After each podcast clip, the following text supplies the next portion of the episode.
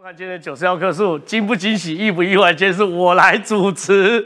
好了，因为我们知道今天是礼拜二，现在大家每个礼拜二最最最期待什么？收看史上最精彩的政治连续剧。大家每个礼拜二都会看周刊，周刊到底讲了什么，报了什么新料？今天周刊很有趣哦，周刊再报暗杠办公室事务税事务费却 A 助理薪水。高鸿安涉诈公堂逾两年半哦，我们都知道，对于一个立法委员来说，其实很多事情啊，包含办公室的装修啊、办公室的笔啊、办公室的这个文具啊、影印啊等等，其实立法院都有补助。这个补助呢，就叫做所谓的事务费。那这个事务费呢，其实按月会拨款到立法委员的账户里面的。可这一期的周刊竟然新爆料。爆料说，这个事务费啊，高环每一次哦都照收不误。可是每次遇到事务费支出的时候呢，比如铅笔啊、水啊等等的呢，就会说，那不然我们从公积金支出。所以，变成说你右手拿事务费，左手用公积金把这些拉出去的时候，到底这个事务费有没有涉嫌 A 工厂呢？晚点雨潮老师会跟大家特别特别来解释哦。而且今天很有趣哦，越来越多这个关键的公司。今天有个新的关键公子，是我们大家熟悉的小兔主任。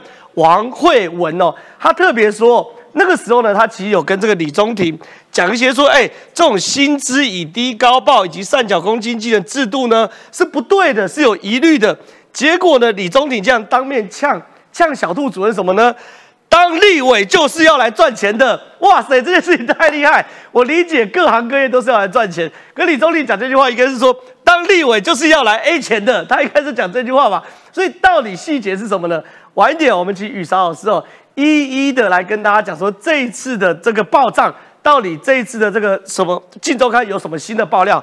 另外一件事哦，我不知道大家有没有看四组啦，在四组最近的过程中呢，我在冠亚赛的时候，我压了这个法国赢，但压法国赢的过程中呢，前面三十分钟就想完蛋了，阿根廷二比零，就没想到后面峰回路转。总而言之呢，法国跟阿根廷带给大家一个非常非常精彩的四组总决赛。可大家都知道。在阿根廷的决赛的主角当然是梅西，法国主角是姆巴佩。可中国真是一个没有下限的民族，大家赶快去微博看一下。现在中国在微博里面宣称梅西原名梅建国，是四川广元人。现在他们家在洗说梅西是中国人，那姆巴佩也有。姆巴佩原名姆志辉，那是佤族人，一九九八年十二月二十号出生，云南呐澜沧江第一人民医院。所以中中国这个国家在世足赛呢是没有搞头的，是没有办法进去的。可是无所不用其极，为了要刷存在感。所以到底啊这个世足赛中国有多少多少下线的晚点冠军会讲？当然后面还有很多美中台局势的分析哦，有十七届跟叶元之会跟大家分析。所以今天节目非常非常精彩，千万不要离开哦。进入到节目之前，现在介绍今天来宾。第一位是介绍这个新北市新科议员当选人卓冠廷，卓冠廷你好。呃，郑涛哥好，观众朋友大家好。第二第二位是我最尊敬的于少老师，于少老师你好。哎，这个李正浩好 啊，是是，有你真好，大家午安。再来是这个文山胚姐，自从会胚了之后，就已经没有文山志玲这个绰号，现在变文山胚姐哦，刷一排胚姐爱心，胚姐你好。大家好，是叶元之，元之你好，大家好。好了，那我们进入到讨论之前，先来看一则今天上午高宏安的新闻。高宏安助理费争议遭检调裁定六十万元交保候传，更被列贪污案被告。不过周刊再爆料，公积金制度的发想来自这个。知情人士透露，剪掉约谈助理后发现，起初高鸿安为了买咖啡机和星巴克咖啡豆，不愿自掏腰包，才和男友李宗廷想出福报薪资，以公积金方式来支应。不止如此，前行政主任小兔向剪掉透露，曾对公积金提出质疑，没想到却被李宗廷反呛，当立委就是要来赚钱。身为他立法院的同事。这样子的发言当然很令人感到错愕啦。身为立法委员来这里，当然绝对不是为了赚钱，而是希望能够为民发声。如果出发点错了，那么当然很容易在你的过程当中就会走岔路。我想当然不可以把高鸿安一个人的行为去类比到其他的委员，所以我相当不认同这样的话。难不成李中庭吃了诚实豆沙包？周刊更爆料，公积金制度延续两年半，不法金额可能高达两百万。据我了解，就是高委员的公积金制度是他一上任之初就要求下面的助理设立的，陆续的实行到今年九月份、十月份，先前媒体所揭露的部分只有第一年，而且只有其中十一个月的账目嘛。那那时候的金额都已经八十几万了，那那那那只是等于其中超过三分之一的。项目而已。高鸿安担任立委期间，前后共聘用三十几名助理。据传减掉约谈其他助理之后，将二度约谈高鸿安，不排除加码强制处分。高鸿安争议稍不停，不少市政更是烧到台面上。对，宇潮老师，其实每个礼拜二大家都很期待嘛。这个高洪安的连续剧到底可以演多久？从单元剧变长连续剧，现在变长寿剧。可关键是今天周刊又爆料，我我认为有两件事情，宇潮能帮大家理清了。第一件事情是，到底会不会二度约谈高洪安？原因很简单，因为高洪安历任助理是三十多人，你怎么可能只有陈焕宇跟王玉文这两个社跟高洪安共同诈领助理费这一件事情？另外一件事情，听说。有找到黄慧玲作战的电脑硬碟以及高办的资本账目。如果这两个出来后，有没有可能第二度约谈高洪安？我先说哦，周刊爆料基本上它基本脉络，什么呢？让大家知道这件事情大致的轮廓哦，横向的部分呢，大家越来越清楚了，知道什么叫低薪高报啦，哦，什么叫做人头啦，或者是说呢，怎么诈领啊？这是大致的轮廓。现在呢是干嘛呢？往下挖，挖的越深，每一个诈领的细目的内容呢，他告诉你我有所本的。所以说，先讲这三个部分哈。你看，讲这个大家都已经知道了，低薪高报，中间差额回捐叫公积金。你看这个大家很清楚了。第二个是什么？哇，这个是新的，叫做呢修度啦。什么意思呢？办公室啊，加班费啊，他自己拿去用。但是呢，他拿办公费、办公室的加班费来抵什么呢？比如说这个里面不有个工位文嘛，他带电出游的钱，那拿什么补给你？拿你的加班费啊？请问呢，工位文可以不要加班，那你也不用带我出去玩。对对对对对对，去，也许人家真的没有加班呐啊，但是啊是拿根本呢是大家的钱来补你什么？补你之前先帮办办公室带电的内容，这是第二点。第三个这也是最新的，这新东西哦，这新东这都只进不出。对。立法院有那个事务运作费的啊，等下说是咖啡豆啦、咖啡机啦、糖果啊、糖果啦、茶包啦这些，对对对啦。哎啊，周刊今天踢爆的内容是什么？这东西本来应当是啊，呃，事务费来支付嘛，就事务费的钱呢汇到高永安那里，只进不出。那你就讲啊。那办公室呢？要不然就办助理根本没有咖啡可以喝嘛。但是呢，你办公室总是要有的迎来送往的基本的费用嘛。从哪里出？从公积金出。哎，这个是铁证的，因为他直接讲存在账户里面只进不出。对，换句话说，这是查账查得到的，因为他直接汇到委员办公室哦。周刊也很机车哦，他就先说这一条哪里来的？本来呢，助理说。哎，委员啊，我们要喝咖啡啊，要买咖啡豆啊。刚才想说门都没有，可可乐都可以上封条了，所以这部分怎么办啊？不不行啊，有很多记者要来我们办公室啊，总不能拿那个立法院茶包给大家喝吧？总是要有点糖果饼干呐。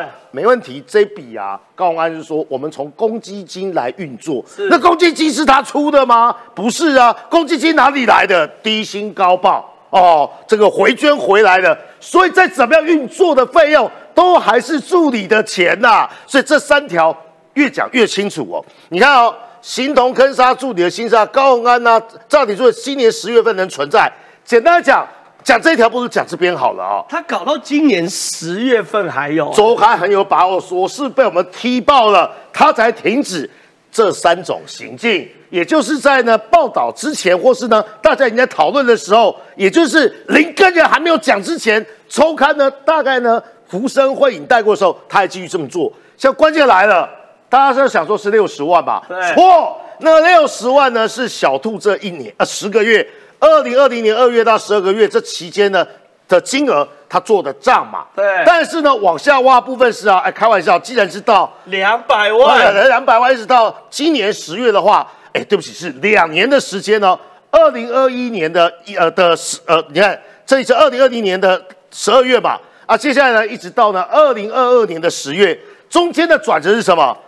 这个男朋友代管账本两个月，但账本内容呢已经被其他简化跟销毁，对灭证对。所以说为什么呢？拂晓出席，还有呢，最后接手的这个黄林慧，他所做的账本跟电子档案呢，也全部遭到删除。那高还没事啊？没没没没，什么没事？二次约谈，还有啊，你为什么叫助理删除这个关键的证据？剪掉已经收出来你，要念索性，啊索性讲完故事要念 but，不不不不不，要念索性、啊。各位啊，我们写剧本也没那么差嘛，说已经完蛋了，已经完蛋。那你们在干什么？没有了，索性剪掉已经收出来黄林会做账用的电脑硬碟跟高办的纸本账目。所以啊，那上礼拜我跟呢这个跟哎，看你叫名字我忘了，冠廷啊啊，不不冠冠冠廷，对对对，跟冠廷一上节目的时候，冠廷已经讲过这个月四月这个礼拜生日喝太多？上上上那上礼拜，我最近应该吃银杏哦。那一箱盒子啊，绿色纸盒的东西甚为关键。对除了纸本，不是纸本啊，一定是相关的随身碟啦。对好，接下来这句话我真的觉得非常非常讽刺哦。当立委是来赚钱的，对不起啊，高安要赚钱就留在业界嘛。昨天我跟林长卓委员同台，上礼拜跟那很多委员同台，我说，哎呀，委员是不是很辛苦？开玩笑，多数认真的委员除了四十几万公费助理啊全部用完之外，还要自己贴钱呐、如果说你要养助理，或者是说呢，你看办公室业务这么多，有分呢，呃，这个服务处组的、选服组的、法案组的、行政组的、媒体组的，这家都不搞啊，够怕官嘞。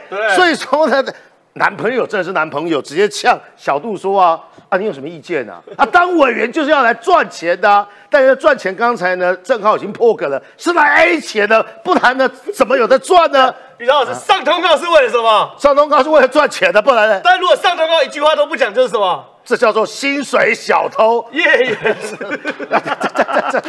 爸爸，对，今天会让有业就有很多讲的机会好，。继续。所以你可以发现呢、高永安跟李宗廷接受检方侦讯的时候，都全盘否认，坚持说呢这是小杜一个人只手遮天。是哎，之前上礼拜啊，那个林冠宁告诉大家的内幕是什么？说啊，陈万宇啊很危险哦。对你要不要把所有责任呢当成是啊高办的余文嘛，就是陈万宇嘛。对现在呢，他们联合起来说，我不知道这个叫不叫做串供啊，说这个天才的制度啊，都是小兔发明的，他拿前朝或是之前委员办公室的，到目前为止没有个委员说。我这里也有公积金，或者这是我们办公室呢独获创建的，所以呢，这边又来，我刚才说了，龚卫文，啊，这里面有些人真的忠心耿耿哎，龚卫文带电的钱，对我们先问啊，龚卫文他自己有没有加班？不知道啦。但是呢，如果有加班的话，或是其他助理有加班的话，那很简单，加班费还要缴给高鸿安。但是呢，其中加班费的功用功用是什么？我跟大家讲，龚卫文呢两件事情，一个是很好笑，呃，被这个小兔啊王玉文要求三月得加薪的两千五百元跟九月的薪水全部缴回来高办。我知道龚卫文第一时间一定很高兴，哎，这个月多了两千五，委员英明。但是呢，小兔都立刻来追账，什么意思？这不是你的钱哦，这是委婉的钱哦，不要想太多。更糟的消息是吧？九月为了薪水，连上个月的两千五，通通要缴回来，缴回来吗？当公积金哦。王玉文还有什么？任期期间呢，常叫他买东西，而且每次呢都是由他先垫。废话，委员不可能呢随时都都在你旁边嘛。你要买办公室的所有出呃的东西，或者出去出差的时候，肚子饿要买东西，谁先垫？王玉文先垫，龚文先垫，但最后垫款的钱呢，却用加班费来相抵。哎呀，加班费我就说两种状况。第一个，如果说大大家有加班，那是大家的血汗钱；第二个是如果没有加班啊，你所报的那基本上就是福报嘛。所以加班费基本上来啊那修都小、哦。最后啦，我们说公积金的起起源啊、高尚，我刚才讲。办公室想要添购咖啡机跟星巴克的咖啡豆，但又不不用出钱，所以才想到用福报薪资作为公积金，这抓扣给小气鬼。咖啡机跟咖啡钱有多少而已呢？他不愿出啊。然后高安的指示要求每个月，你看这个有重点哦。不是这个太好笑吧？知情人士指出，高环被侦讯时听到支援的专案小组要待定排骨便当充饥的时候，立刻说我要吃素食便当。吃完便当还问便当好好吃哦，在哪里订的？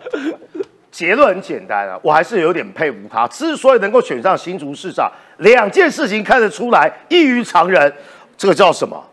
哇，代志没多屌啊！还有办法说，给有没有办法吃素食便当？人家把他订排骨便当啊，吃完素食便当还说，我今天夹菜，这菜要拜这个便当真的很好吃。其实你可以发现呢，他要装作是啊，不论是真的假的，强悍，他就是让大家了解是说他了然于胸了，一波可以惊了。所以说你看，面对哎，你看这个时间周期非常非常准，什么意思呢？昨天发布副市长啊，今天又一大堆这些，啊，那个副市长是不是今天呢就开始跟他做沙盘推演？为什么？各位昨天看了一则新闻吗？整晚律师费喷多少？九十万，现在呢不用钱哦，变成是法律顾问。所以说高安的布局，第一个很简单的地方是呢，如何去做这些事情的沙盘推演。好，对，谢谢雨韶老师。我想问一下石琪姐有个问题，就是这个问题其实我们从去上个礼拜到现在，大家百思不得其解。百思不得其解的原因就是说，李宗鼎很显然就是整个案件的 key man，他甚至可以呛说，当立委就是要来赚钱的。可问题是，为什么李宗廷没有被收押？当立委就是来赚钱的。当市长就是来赚大钱的，这是为什么高鸿安硬要选这个新竹市长？来，李中庭其实在上个礼拜被约谈了之后，然后哎，他是五保请回哦，对，其他的助理都还有十万块交保哦，大家就觉得哎奇怪不对啊，你李中庭应该对于案情很了解啊，你甚至还对小兔下了指令，而且你作为男朋友，你又这个二十四小时手机待命的人，你怎么会不知道呢？好啦，那大家呃，今天周刊也有这个解密，为什么李中庭他可以无保请回？他被列被告，可是无保请回的关键呢，是因为他说他不是人头，他的薪水虽然上上下下是有浮动的，但是他的确是有工作，他有帮高红安在当助理的工作，包括了像是二十四小时待命接电话啦，过滤选民陈情案啦，上班认真上班，他有上班，然后。有的时候给他两万块薪水，有的时候给他六万块、四万块，不一不等。但是不管怎样，反正老板说你薪水多少，他也就甘之如饴。然后也有工作，呃，也有认真的工作，负责经营两个粉砖。最重要的是，他没有上缴薪资当他的公积金，也就是他的薪水，哎，两万也好，四万也好，六万也好，法律之间都帮自己避险避完了。也就是所有上缴的公积金，哎，是你们大家其他人哦，是你们哦，我个人是没有要上缴的哦，哎，没有想到却让他因此而不用这个呃这个这个交保金，然后他就可以这个无保请回，这是为什么？李中庭他的确是一个助理。然后他也的确没有诈领之嫌，他有工作，然后他也没有把这些钱上缴为公积金让委员花用，所以他就可以最少两万块，他只缴了两万块，有一笔两万块。然后因为他的讲法呢跟高鸿安的讲法完全一致，所以他在第一阶段就已就被请回了。好啦，那所以在这种状况底下。呃，高红安最大的问题，今天周刊在这边呃罗列出来，他真的很强哎。我的意思是说，他直接进入那个账户里面的是每一个委员办公室里面一千六百九十块，说咖啡每人都有，这什么好意思啊？不用 A 公积金，是不是？这感谢斗内，谢谢真番茄，谢谢真番茄。他那个是呃立法委员的文具费。住宿的每个月的这些补助费，然后等等的这些东西直接进去。那所以当委员如呃如果这个办公室是真的需要一些文具的时候怎么办呢？就用助理的加班费公积金。对，所以这笔从立法院直接入到薪资账里面的这些文呃文具费用啦等等杂支，还有电话费啦、住宿补贴啦等等的。都是委员净赚的，所以看起来他真的是把立委这个工作当做一个赚钱的这个职务，所以他想方设法再从里面可以拿到紧绷的国家的紧绷，就是这个最高额的紧绷 对的国家的这些资源。然后呢，这件事情被爆出来，结果周刊今天又爆料说。哦，原来起因是因为咖啡机跟咖啡豆，其实这个东西四叉猫之前就已经踢爆过了，也就是他们办公室的没有那个咖啡机，然后所以呢要去买，可是要去买这个咖啡机，委员不愿意花自己的钱，所以那怎么办呢？哦，就用公积金来出。各位，星巴克的咖啡机跟咖啡豆，我告诉你，我买过了，三千两百多块了，而且那个机还附一个杯，那个杯还直接。就是一组的啦，还有附星巴克的杯子，附星巴克的杯，所以你煮那个咖啡的时候，它是直接滴入那个专用咖啡杯里面，很方便。三千多块啦，你一个有一千五百万元存款的高红安，你舍不得花那三千两百八十块去买一个咖啡机煮，我实在觉得这难堪呐，有够难堪呐。这也是为什么。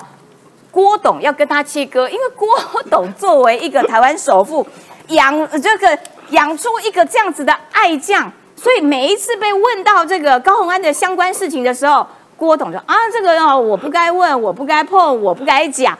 他昨天又出现了，郭董，郭董就昨天怎么回应这件事呢？我不该管，也不该问，所以选前我也没有站台，选后啊，你不要问我这个事情，跟我无关呐。台湾首富养了一个这么大的爱将，还曾经讲过台湾要有一千个高洪安。我的妈呀！天哪，台湾是是欠你多少个咖啡壶啊？要一千个高洪安。所以我觉得啦，看起来郭台铭某种程度也在跟他切了。郭台铭好不容易出露脸的出现了，他只谈自己的台大 I E，顺便骂一下政府 B N T 次世代疫苗怎么我妈都打不到之类的，然然后完全没有提到高红安这件事情，很明白了啦，高红安能捞就捞，能卡就卡，能 A 就 A，像话吗你？是呃，其实我问一下叶元之，因为我要避免叶元之在这一集只讲一次话，所以我特别 在这一段多安排叶元之回答一段。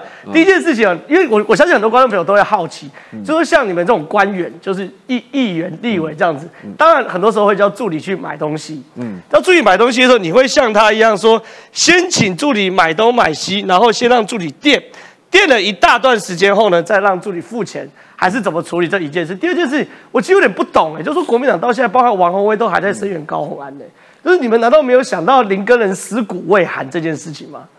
第一个好，先回答一下你说那个助理带电这个事情。其实办公室会非常多开支啊，好，就比如说一些行政支出嘛，你要不要交水费？要不要交电费？你要不要交寄信？你要有偶尔，比如说那个电话费啊，毕业生有没有毕业季？我们还要买一些礼物送给那个学校的毕业生啊，里里扣扣一大堆。那当然有的时候一个月大概多少啊？我没有精算过了，但是通常助理就是他会先有的时候他们会先付嘛，如果零用金不够的话，那他最后都会来请款嘛，所以我们最后都是自己拿钱出来给给那个助理啦。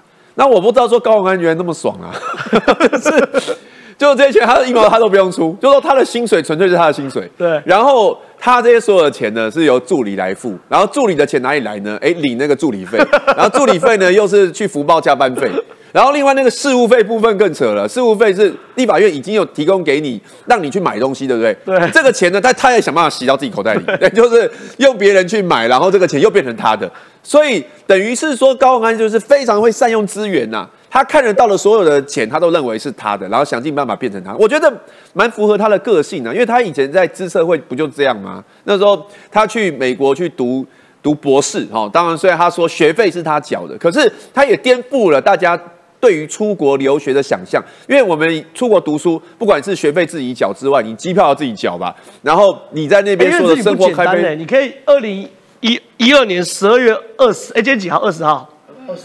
二十号通话可以拿十一月二十的新闻来混混，不是混啊，就是说你你的解读说他他会他过去是这样嘛，所以他做了立委会做这样的事情，大家也不意外啊。对，但现在关键是说他做市长，他会不会也是做类似的情况？他会觉得整个哎市政府的预算就更多啊。那不过我觉得高安他应该会有所警惕啦，因为本来他这个公积金的制度是据周刊报道是一直到二零二二年的十月嘛，后来是周刊报道之后他才停下来嘛，大家觉得哎这样会被发现，所以可能他到市场会比较收敛啦。所以我觉得高安的做法应该是还蛮创新的。可第二件事情，为什么你们王宏威到现在还在帮他帮高安抱不平啊等等的？因为我我我我必须要讲了哈，就是说蓝营的支持者哈，很多人会觉得说哎有。有大恶有小恶，好，高鸿安这算是小恶。然后，然后大家最常的认为的感觉是说，哎，大恶，比如说，哎，那个新竹有十二页棒球场这些弊端，为什么没有去查？或者是说其他什么新竹市总图十六亿为什么不去查？就诸诸如此类。那我个人的感觉，我是觉得说那是两回事啦。哦，就是就是如果我我也很很想知道说清楚的十二页棒球场到底有没有问题？对，那我们也希望说有问题的人可以出来爆料，然后提供给检方。我相信检方也会去查，但这个事情并无损于高安这个问题，检方去查，因为这种其实其实类似高安的案件从北到南都非常多啦，但都都一直在查，也没有讲说哦，因为。因为其他的大案没查，所以这些小案就不查。我觉得，我觉得这个是两回事啊。而且我个人是觉得，对于检方进去查的时机点，我也我我也没有什么质疑。因为检方如果在选前去去查的话，反而会影响到选举的结果嘛。那现在选完之后你去查，差不多时间呢？否则的话，难道是要等到高鸿安做做市长做两年还是三年再去查吗？所以我自己是觉得这个还还 OK 啊。可是说，因为现在当然就选举嘛，主要民进党执政嘛，那现在。大家讨厌民进党啊，坦白说，大家就会利用这个机会嘛，就是再出来民进党两脚啊。我我关键，我觉得关键，倒不是说他真的很想帮高环讲话啊。好，谢谢，我要请冠廷来到这边。那我们讨论完高环的时候，当然讨论一下这个世界最大热点。冠廷，你有看世界杯吗？我有去蹭世足赛，怎么蹭？怎么蹭？就是整四年看一次比赛，而且只看最后的决赛。是，那最后决赛是法国对阿根廷嘛，对不对？我是压法国，我压法国的时候，我心情像洗三温暖一样。一路呢，阿根廷二比零，没想到最后法国在很短时间进了两球，后来变三比三等等的。可是重点来了，这是世足赛，当然大家都想蹭，你想蹭，我想蹭，对，连所有的候选人都想蹭。可中国足球在中国是习近平曾经发话的，希望二零三零中国变成足球强权。就你发现中国的世足哦，国足不仅踢出越南，没办法进军世界杯，对，各种方式。都在撑着这世界杯，但是中国还是觉得他很厉害，觉得这一次世界杯的最后最大受益者还是中国。为什么？而且现在连暌违了十六年，终于拿到世足赛冠军的梅西，他也是中国人哦。是，而且这个中国人，观众朋友你们不要笑，是各个省级都有。遍布大江南北，来，我给大家看到这第一个梅西，他原名叫梅建国，是，他是四川广元人，他自幼随父移居阿根廷。好，有一个四川人，对不对？哎，其他的网友讲不对，他是梅建国，他们统一都叫梅梅建国，只是对省级有纷争而已。有人说是河南的南 南阳人，对，也有人说祖籍是江苏的徐州人，还有人说邢台人，邢台人，反正就是说世界整个在中国的各个省。都说他是梅西在这边出生的。对，哎，其实不只是中国啦，其实很多国家也都有蹭。你看哦，像这是哪边？这中国嘛，哈。姆巴佩，姆巴佩就法国的这个最强的那个叫姆巴佩，进了四球，法国还输的。对，然后其实呢。他姆巴佩他也被讲说，哎，他是中国人，他出生在云南 的一间第一人民医院，年少的时候在医院街边踢球，随着父亲移民欧洲法国，他也是我们中国的骄傲。哎，可是其实不只是中呃，不止中国这样啦，很多国家，包含像印度，也能也在讲，哎，印度讲什么？印度讲说，呃，包括印度没有摆在上面，没有摆在上面，你直接补充就好。印度呢，现在他有一个国会议员跳出来讲说，哎，梅西啊，姆巴佩啊，也是我们。国家的人，而且说是阿萨姆州的人，阿萨姆州人，然后直接后来被网友洗版跟打脸。对，哎，观众朋友，我跟大家讲，刚刚这一些呢，我说真的是头壳有问题的中国网民所贴的文，说不管是姆巴佩或者是梅西，是他们国家的人，是中国人，可是网友是一面倒的虚报。可是有个问题哦，就说好，今天你可以去洗说梅西啊、姆巴佩是中国人，这中国 人往中国人脸上贴金，你可以说是个别网友行为，可很有趣哦。中国最近竟然在用官网啊，用一些官方的媒体啊，竟然做这个新闻。他说重要的冷知识，四足四强中国都赢过，中国才是卡达世界杯的最大赢家。这什么？这怎么一回事啊？中国有一个冷知识出现啊，在世界杯冠军出炉之后呢，四个国家进到最后四强，包含呃，就是那个呃，阿根廷、法国、摩洛哥，还有克罗埃西亚这四个国家。中国做了一张表，还有网友说这是最重要冷知识哦。说这四个国家，中国过去都赢过。是啊，我要特别感谢三地新闻网的记者，看到了这一则新闻之后，真的去搜查了过去几十年来，到底中国有没有赢过长城杯？哎，长城杯赢过摩洛哥。好，我先讲哦，三地新闻网除了一九七七年这个长城杯无法证实以外，真的有这三场哦。可是真的很荒谬。一九八四年印度邀请赛。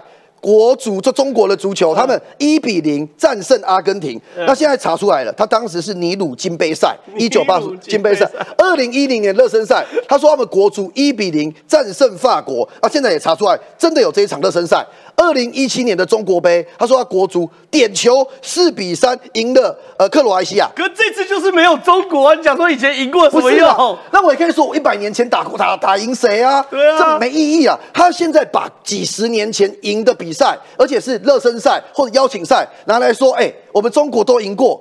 那这样子的一个状况，其实要掩盖什么事情？正好，其实讲正经的，中国花了非常多的财力、人力、教育去培育他们的国球，变足球。可是，在亚洲地区，上一次呢进到世界杯的决赛，其实唯一打进去大赛的，无论我没记错，是二零零二年，二十年前了，唯一那么一次。之后呢，被韩国跟日本越拉越远，在整个亚洲的排名一直在往下退。原因是为什么？其实我我等下再讲最好笑的笑话，但是。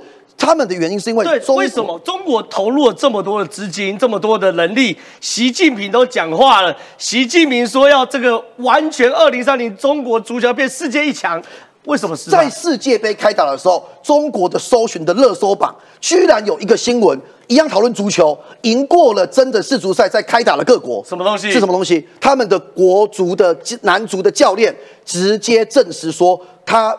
当教练的时候，跟以前他带的球员有涉嫌踢假球。踢假球，哎，这位是谁呢？他们的总教练叫李铁。对，他在培训班上课的时候，他突然哦被剪掉了，被人员直接带走。对，然后相关部门直接认定说他严重违法。对，他的刑期基本上十年起跳，而且他咬出了一个很关键的人。他们讲咬出这三个中国男足的国脚涉嫌踢假球，而且前国门张路，张路是谁？过去甚至连欧洲、西班牙、葡萄牙很多国家的总教练讲说，中国最好的球员就是张路，他是门将、守门员，而且真的表现非常好。本来是中国的希望，可是前几年就是突然觉得很奇怪，有涉嫌踢假球。他有去酒驾，开始整个人变得很荒诞不经。那现在被他们的国家的总教练李铁咬出说他有涉嫌踢假球，这个事情在中国是超大的震撼。所所以你意思说中国赌盘太大？我们都知道现在整个亚洲赌球赌最大就中国。是，我要赢钱很简单，我买通这些教练，买通这些球员。很简单嘛，我中国对越南，全中国人都压中国人赢嘛，外国人也压中国人赢嘛，我反着压越南，我就赚翻了，是不是？真的有看过少林足球嘛？当你有一天求正求平，球员都我的，我能不赢吗？对。可是关键现在是这样啊，中国就算这些乱七八糟的事一堆，他们最后的结论是，这一次卡达世界杯了，最后的赢家还是中国。哎，这是法国广播的公司写的，中国竟然说卡达是世世界杯秘密赢家，中国基本上是这样子啦，就是说。他们背后的论述是讲，这一次卡达的世界杯所建的所有的硬体建设、网络设施，甚至连发电设施，所有的日用品，哎，都是中国制造啊！但这个新闻出来之后，中国网友有没有很嗨？我跟刚刚大家讲，中国网友还是理性的，他们觉得超脑残的，他们说，哎。那这次中国除了足球队没去，基本上其他都去了，反酸他哎，对，哎，他们甚至还讲哦，他这个用人民日报写，人民日报写说中国元素在闪亮在世界杯，我们这次啊，整个世界杯的主场啊，整个集团承包建设，而且中国的裁判加入教师执法，周边商品，哎，整个义乌制造高达百分之七十。现在关键是一件事啦，有人就说啊。中国在这次卡塔世界杯转播也去做控制嘛？有看到很多那个民众没戴口罩，马赛克。但是有一个东西放的非常大，只要一转播到了，就会停格放大给大家看。就是只要有中国厂商的赞助，对，所以中国在做这种说真的有点让自己很嗨的事情。可是据现在网友的反应，没有获得网友的肯定，大家反而觉得中国这样蛮智障。是非常谢谢关。其实中国最大问题就是贪大求快，他做什么事都认为没关系，我人多，我钱多，我砸人砸钱，我一定可以变成世界一流。可很多时候很多事情你不是贪大求快就可以做得好的，你有人没有用，有钱没有用。重点是要那个心要脚踏实地。我想问一下原之哦，哎，原之想上台吗？啊，都可以，好上个台好了啦，不然不然那个露露脸机会比较少。因为最近呢，其实你知道这次选战其实有个蛮重要的主轴，就是说票投民进党，青年上战场，这是你们国民党最坏的这个论述。可问题是大家还是会关心啊，到底到底会不会爆发所谓军事冲突？哎，最近很有趣，最近很多美国现役的军人，包含 CIA 的局长。包含呢，我们之前看印太司令部的司令都给出我们答案。请问 CIA 局长在受访的时候怎么说呢？呃，主要就是他接受一个美国公共电视台的访问啊。对，那他的答案呢非常劲爆。那记者问他说：“请问一下，明年中共有没有收复？他用收复哦，收复台湾或攻打台湾的这个决心？”他回答说：“不可以小觑他的野心。我不能讲说是几个月或一年，但是未来十年的风险会非常高。”所以这个 CIA 的局长直接告诉你说，未来十年是属于非常危险的状态。是，对。然后再来就是说，那个记者也问他说，那是不是非常的这个有急迫性呢？他说，确实是非常有急迫性，因为美国现在也都在观察中国不断向外扩张。对，例如说，那中国不是只有针对台湾而已，中国是针对很多地缘政治。地缘政治学里面的所谓的概念，就是说有一个地缘政治讲说，那美国不能够只靠着海洋呃阻绝敌人对他攻击嘛？对，你必须要透过地缘地缘政治，然后去围堵内陆国家向外的扩张。那你知道中国现在在干嘛吗？干嘛？现在习近平跑去阿拉伯了。然后沙地阿拉伯要去跟沙地阿拉伯去建建立关系啊。那拜登因为跟沙特阿拉伯关系一直属于那种要好不好的状态，他趁虚而入嘛。对。然后他现在要透过阿拉伯沙地阿拉伯，然后控制沙伯阿拉伯半岛，然后进而去东非这边。你看，全部都是地缘政治。那如果这个地方被呃，习近平掌握，那美国未来呢，可能在这个地方就不容易突破嘛。对，所以其实 CIA 他们也有密切观察到这这这一件事情啊。那另外，这个 CIA 局长也讲到有关俄乌战争的状况，他说呢，其实中共习近平他会密切关心俄乌战争哦，因为为什么呢？因为呢，他会看说，哎，俄罗斯这次打乌克兰到底打得下来打不下来，还有其他国家对于乌克兰的。支持的决心到底到哪里？另外还有一个部分就是说，比如说现在世界各国都在都在用经济去制裁俄罗斯嘛。可是中国它因为它的国际贸易，它的程度是比俄罗斯跟国际大很多，更粘着，更粘着。所以如果说俄呃中国它遭受到这样的制裁的话，可能它的伤害是五百倍。所以这一些呢，都是这这个 CIA 它要告诉大家的一呃告告诉大家一个重点。那不过哈，里面也有提到了，就是说。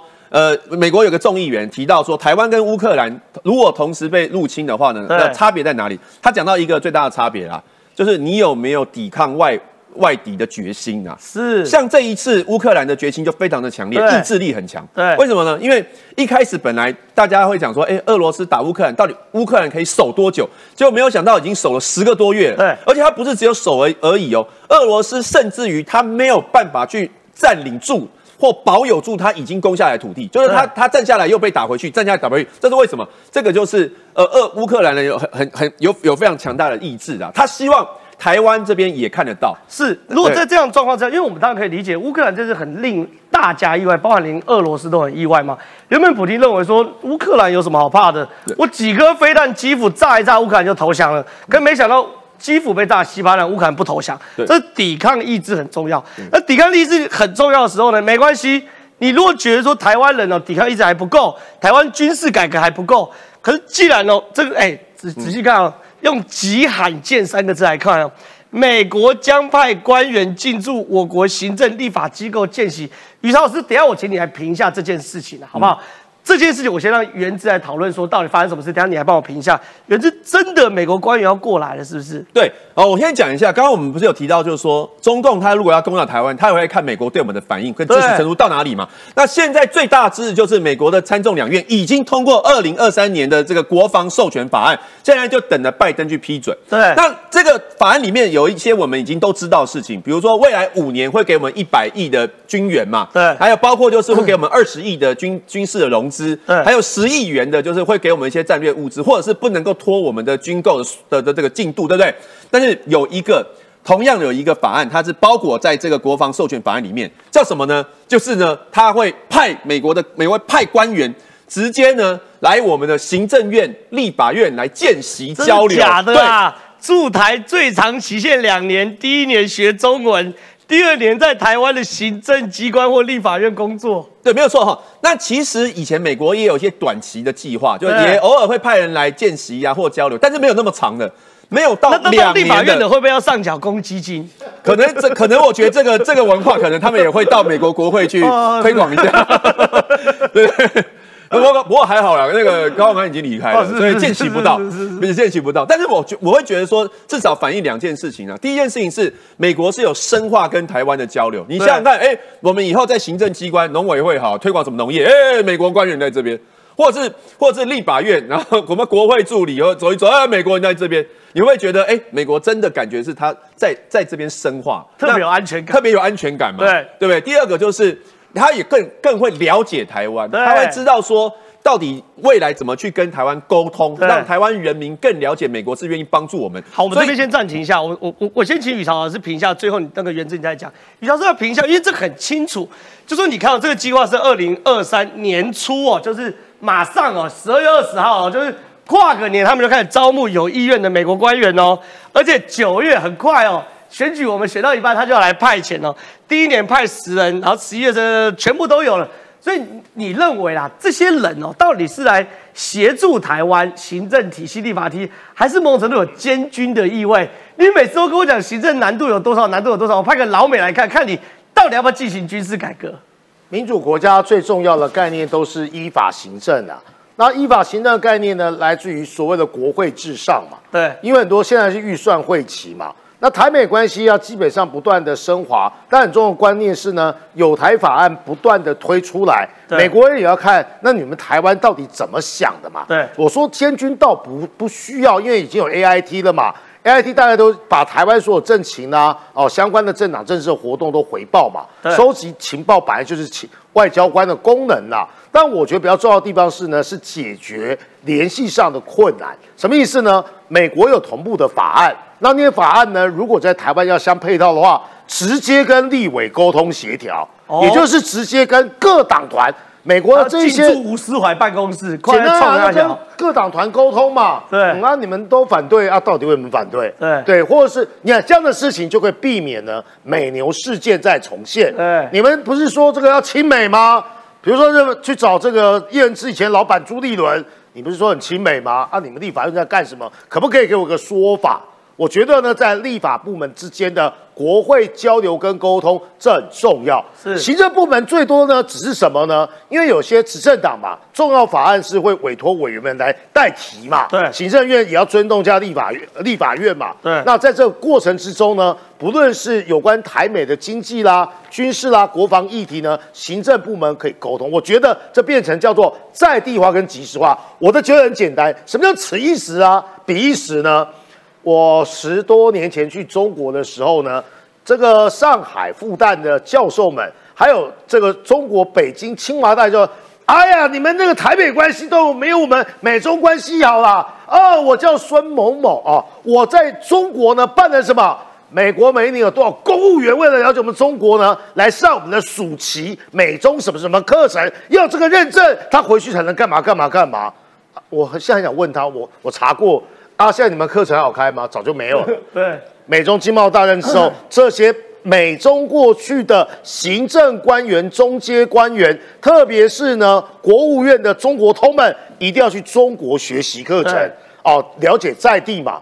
啊，学习的方式跟这个很像啊，你看要学中文嘛。对我猜不就是师大啦、台大、政大这些学校有些语言中心的。对那简单来讲是美中关系好的时候，美国人把行政官员跟呢国务院的人，或是呢这个参众两院的助理主任们送到中国去。现在呢送到哪里来？送到台湾来啊！所以拿这个做比较最清楚了。是非常谢谢宇超老师专业的补充。可另外一件事，我要继续请教原之哦，嗯因为中光是我们西南空域哦，每天被被被骚扰，每天被骚扰，已经骚扰到很麻痹了。嗯可是我们可以麻痹，国军不能麻痹。你说国军邱国正亲自下令，南部新的军事要塞要成型，他怎么改革的？对，我先讲一下这个东西为什么重要哈，因为刚刚我们有讲嘛，美国人也在看台湾的抵抗意志怎么样对，不是说我们坐在这边等他军援嘛，哦，对派人来，然后你们什么都不做，没有。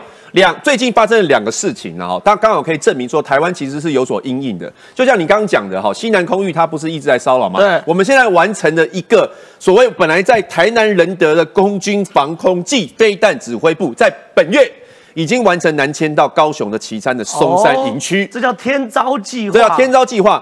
那这个为什么重要呢？简单跟大家讲一下哈。第一个，呃，高雄旗山松山营区是比较内陆的，对啊，比较内陆，它的隐蔽性比较强。哦然后第二呢，这个仁德的空军防空的这个指挥部，它是中将中将指挥官。是那本那本来就是暂时啊，那个中将指挥官就要在这个营区。做做指挥，对所以现在呢，他直接搬过去，他就便于他现在在平时的时候就可以做，可以做训练。懂了。然后再来就是说，这个松山旗呃旗山松山营区的附近呢，刚好有陆军的八军团、跟特战营、跟新型的短程防空兵力，所以代表什么？代表战时的时候，这个地方呢是可以有陆军八军团在旁边做做防守的。对所以这样的一个整并呢，实际上对于我们防守西南空域是有帮助的。所以等到比如说台北的公馆的那个指挥指挥部，万一它的系统失灵的话，这个地方呢是非常的非常的关键。好，非常谢谢原之的分享。那这个还好，这个还好，我们原之可以回去了。你先，你先通告费有值得了，你可以回去了，可以回去了。于少老师，于少老师，麻烦你来一下，因为我知道我我要跟大家聊一下一件事情，就是说，因为我们最近常常台湾疫情已经缓和，所以我们没什么在聊疫情。那我们也知道中国正要解封，而且就我所知，中国解封是解封很夸张的，它从完全严格，每天都要 PCR 核酸，PCR 核酸，到现在中国的状况是，你发烧也不用通报，你就只请假在家就好好休息。我甚至不把你列病例，然后你呢就自生自灭在家要怎样怎样都 OK，就是它一一一之前呢是极度的紧缩，忽然的变得极度的这个放松，那这一定会出问题的嘛？于老师，BBC 的记者报，北京有一千万个人染疫，殡仪馆尸满为患，中国隔两周才通报。我们这边收集非常非常多中国现在状况，到底发生什么事情？对，有时候呢，因为现阶段呢，那个中国的官方呢，已经把这个染疫的数字盖牌了，跟韩国瑜当年的盖牌民调是一样。所以呢，现在中国呢，基本上呈现两个世界。官方说我们可防可控很好啊，可是呢，有时候见微知著，见微知著从某些小细节就看出来。什么意思呢？我就大家回顾啊，两年前当中国疫情啊大爆发的时候，他说没有没事啊，可是有个消息我注意到哦。武汉市啊，清明节卖花的数量是平年往年的多二十倍。卖花，卖花不不，你没事买什么花？我不可以送女朋友吗？清明节你买花送女朋友，你应该会 BBQ 吧？应该会变，我是变清明节。对对对对，变你被被清明节了。所以为什么清明节买花的数量变高了？家家有死人嘛，对总是要去上坟或是上香，买什么？买的不是玫瑰花，买的是白菊花嘛。那你说官方说现在都没事啊，因对两人呢对对对，只有两人，而且还不公布确诊数字了。对可是从以下几件事情告诉大家，现在中国疫情大爆发，为什么要讨论中国疫情？因为像前阵子国民党又带开放小三通嘛，对不对？要让国人回来吧。那你从这些事情就知道中国疫情多严重，开放小三通事情对台湾的门户来讲，对台湾防疫是非常重要。第一个，沈阳公墓太平间大爆满，你看大爆满什么状况呢？加西不是啊我以为你以为是停车对不对？已满，或者是去唱歌了，人家说包厢满了，不对，这是太平间。所以说，你看沈阳公墓的太平间大爆满，多多体单体，这什么意思？对不起啊，个人放的，或是呢集体放的，已满已满已满已满已满。简单来讲，停尸间、太平间基本上的容量赶不上呢。等一下，它是遗体冷藏柜的情况表，然后我们带大一点哦。多体就是大家一堆大体对并一并在一起，三十五块一天满了没办法。对单体两百块一天满了，特殊遗体两百块一天也满了，单间五百块单间满了，一九百块单间满了，一千五百块单间满了，一千九百块一天的单间一满，只剩两千一百块单间了。对，所以说这叫什么呢？从最一般的，简单来讲是说啊，太平间的收费基本要考虑到你的经济实力嘛。你想要让你家的前辈或是你要亲人享受更好的，或是一般的，论件计酬。现在从最便宜的，只剩下顶级的。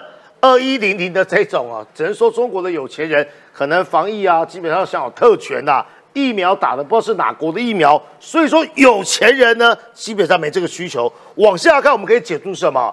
简单来讲，一般市民到中产阶级家里都可能出现了一些状况，所以太平间才会满嘛。你不要告诉我说呢，为什么冬天到了老人死的机会比较高？我也知道啊，可是啊，总不会老人大爆满啊大爆满嘛，这是一个状况。另外一个，青岛殡仪馆暂停入殓，这个时候大家下面的留言我都有看到，觉得非常悲哀是，那你家老人如果呢去世停留在家里了啊，因为有时候呢会算日子和看日子嘛，对，总是希望呢在入殓之前呢，遗体放在家里，甚至呢农村社会还会让去瞻仰。像我们家长辈过世，我是我我都还有回乡下去，然后呢到人家家里呢去见最后一面嘛。那了不起放三三天呐，最多放七天呐。但是你想想看哦。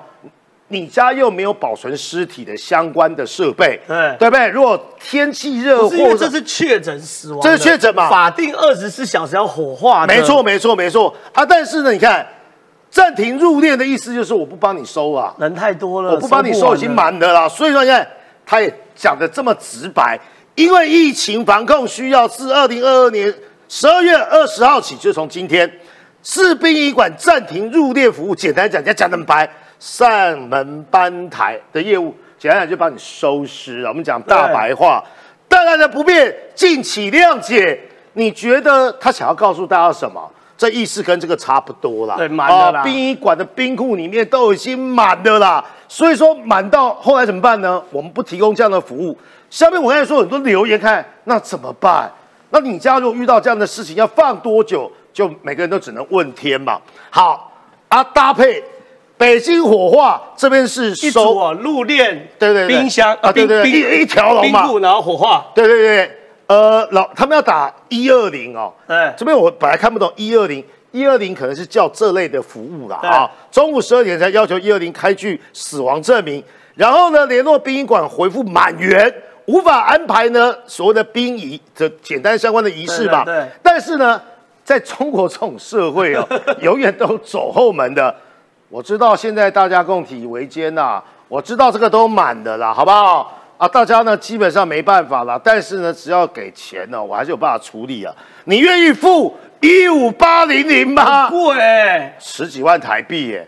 如果要一条龙服务，快十万。他有说推荐了一个所谓一条龙服务的人员对接，收费一五八零零。我告诉各位，这个叫发什么财？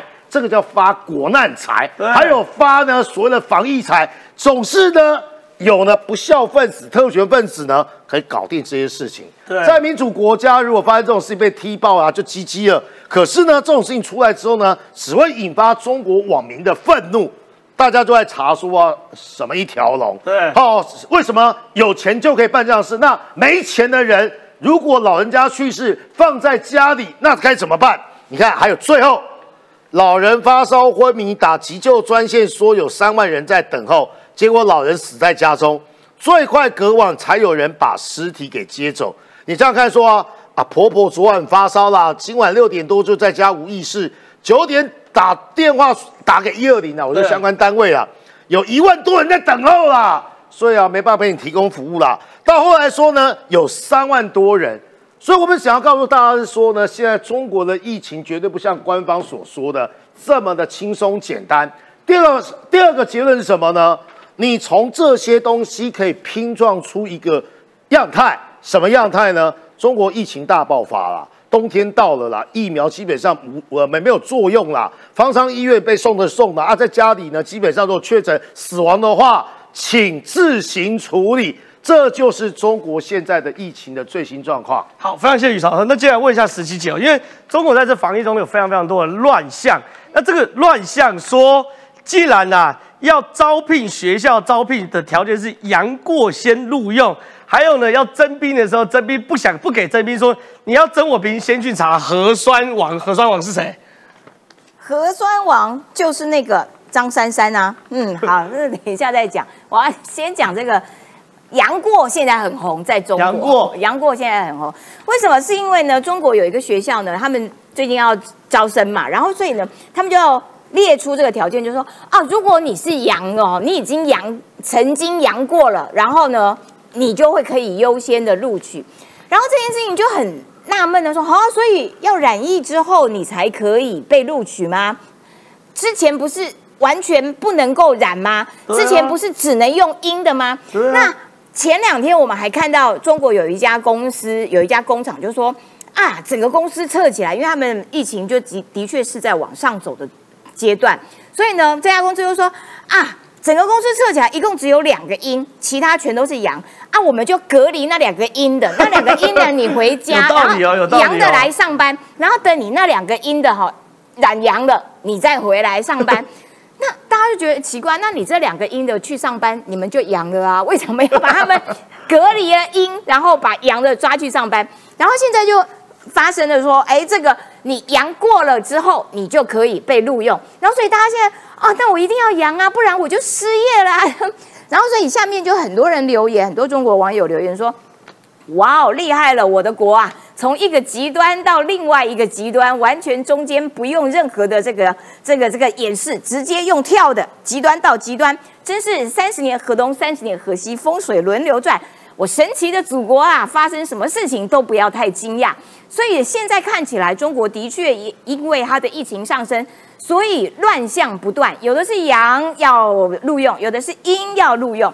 好啦，那可是，在这种状况底下，其实大人民的怨言是存在的，因为你每天就是过去你每天的这个检测一天两测，或者是每日一测啦等等，或者是时不时的风控，累积的民怨已经非常高了，所以才会有白纸革命。白纸革命了之后啊，现在放宽，放宽了之后又呈现了更乱的乱象，也就是说，它周而复始的在。在这个没有办法处理这个疫情发生的状况，好，这个时候呢，刚好碰到了中国要征兵。那中国要征兵的这个时间，它就它就会有一个公告，这个是某一个城市的征兵公告，就告诉你说，哎，两二零二三年的征兵，然后呢，你十八岁到几岁的这些一这些年轻的男子的话，你要先进行登记，然后如果你没空登记的话，爸妈麻烦一下要记得登记。好，在这个征兵的公告下面的留言是什么？每呃留言极为踊跃，但是呢，每一则留言后面都会多加一句，就是说啊，先先查核酸王，他是姓张吧？核酸王对，张珊珊。好，那大家就譬譬如说他，我举几个他留言的例子，他就说啊，我们要报效国家，但是先查张珊珊。呃，当兵是国呃是荣誉，先查张珊珊等等等等的，每个都在查张珊珊。那张珊珊是谁呢？搞了半天，原来张珊珊呢是他们的核酸检测公司的大老板，他背后有三十五家的核酸检测公司，而这三十五家的检测公司呢，也曾经发生过说你就乱登记它的阴跟阳，所以他搞错了。从这个检测开始到结果，他其实过程当中被抓出非常多的错误，但是他尽管发生了很多的错误，阴的写成阳的，阳的写成阴的，然后搞搞得这个各地的风控大乱，尽管有这种乱象，可是他仍然不断的标得各省市的核酸检测的这个这个公家标案，对所以大家就觉得很奇怪啊，一定有官商勾结吧？不然你都错了，为什么你都不准了？为什么你还是可以不断的标？特殊哦，它只要注册公司后，那个地方一两个礼拜内就会大爆发。